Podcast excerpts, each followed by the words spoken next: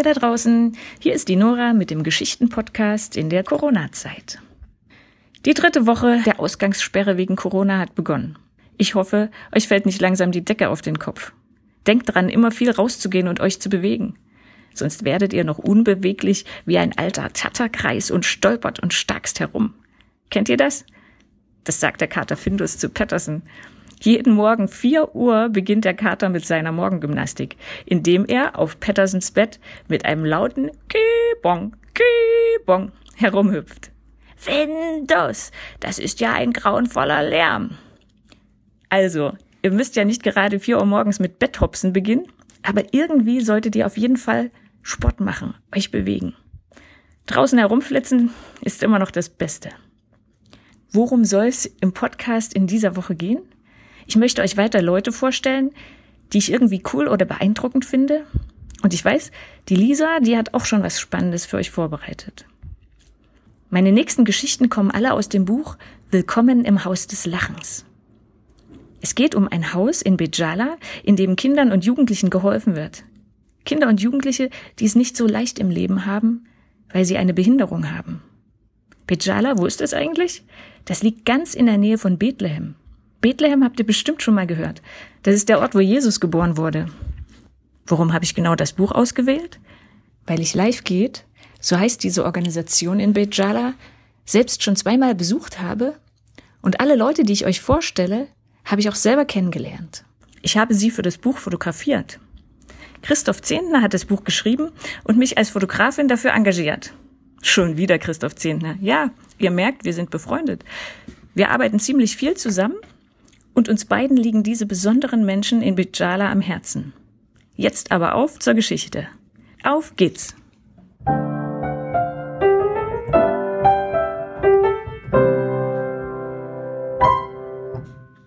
Da sitzt er, mittendrin, zwischen lauter Rollstühlen. Große und kleine, ältere und neuere, aber alle irgendwie schon mal gebraucht. Richard ist fast 70 Jahre alt und voller Tatendrang. Als Rollstuhlengel lässt er von seinen Freunden in den USA gebrauchte Rollstühle sammeln. Diese werden dann in einen großen Container verladen und nach Bejala geschickt. Bejala im Westjordanland. Einmal im Jahr kommt hier dann die Ladung an. Dann übernimmt Richard. Die Rollstühle werden gelagert und später an Kinder und Erwachsene verteilt, die sie brauchen. Hier im Westjordanland ist es nicht selbstverständlich, dass Menschen mit Behinderungen geholfen wird. Heute wird Richard in seiner Werkstatt von einem Journalisten über sein Leben interviewt. Wie kam es dazu, dass du als Amerikaner hier in Bijala gelandet bist? Richard lacht. Das ist eine längere Geschichte. Seit langer, langer Zeit arbeite ich schon mit Rollstühlen und Gehhilfen aller Art. Es macht mir Freude, Menschen zu helfen, sich fortzubewegen besonders eben denen, die eingeschränkt sind. Ich war schon in allen möglichen Ländern dafür unterwegs. In Ecuador, in Kenia, Jamaika, Ägypten und schließlich vor vielen Jahren auch hier in Israel und Palästina. Damals war es so, als ob Gott zu mir spricht. Liebe diese Menschen. Weißt du, ich bin ein einfach gestrickter Typ, deshalb musste Gott mir eine einfache Botschaft schicken. Liebe gefälligst. Einfacher geht's nicht, oder? Und ich hab's kapiert.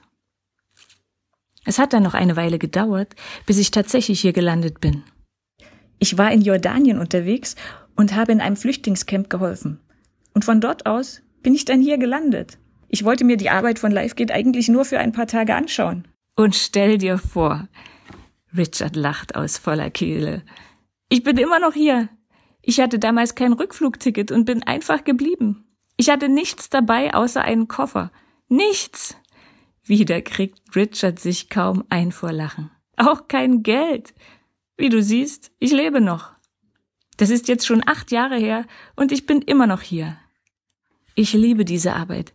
Ich liebe es, den kleinen Engeln Flügel zu verleihen, ihnen zu helfen, sich fortzubewegen. In diesem Moment klopft es an der Tür und ein elektrischer Rollstuhl schießt herein. Gefahren wird er von Sane, einem schmächtigen Zwölfjährigen mit Pudelmütze. Er strahlt übers ganze Gesicht. Sen ist zelebral gelähmt, das heißt, er kann seine Muskeln nicht so bewegen, wie er es gern hätte. Dadurch kann er nicht laufen und auch seine Hände nur grob bewegen. Manchmal zuckt er lustig hin und her.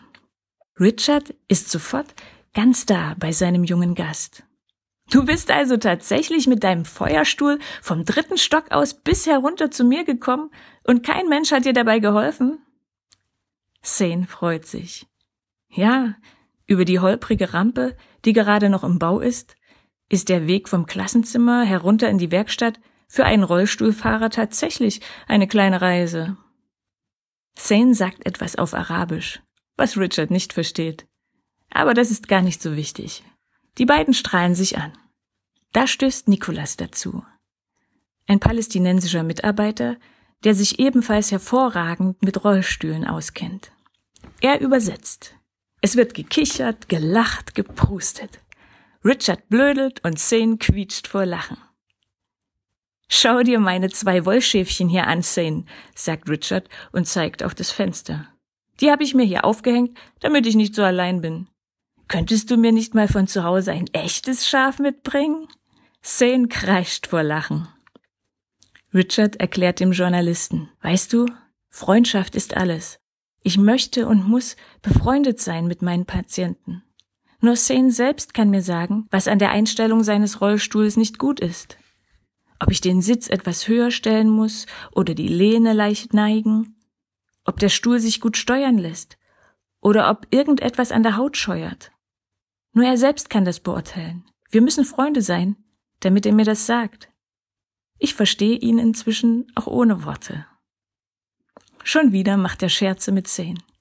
Hey Zane, ich hab gehört, dein Papa ist gerade im Ausland unterwegs. Ruf ihn doch an und sag ihm, dass er mir eine Flasche Wodka mitbringen soll. Zane lacht laut auf. Wodka im Westjordanland, wo doch hier alles streng islamisch ist und Alkohol streng verboten. Richard selbst muss so sehr über seinen Witz lachen, dass er sich den Bauch hält. Schau dir seinen schicken Rollstuhl an, erklärt er noch einmal dem Journalisten. Top in Schuss, obwohl er 20 Jahre auf dem Buckel hat.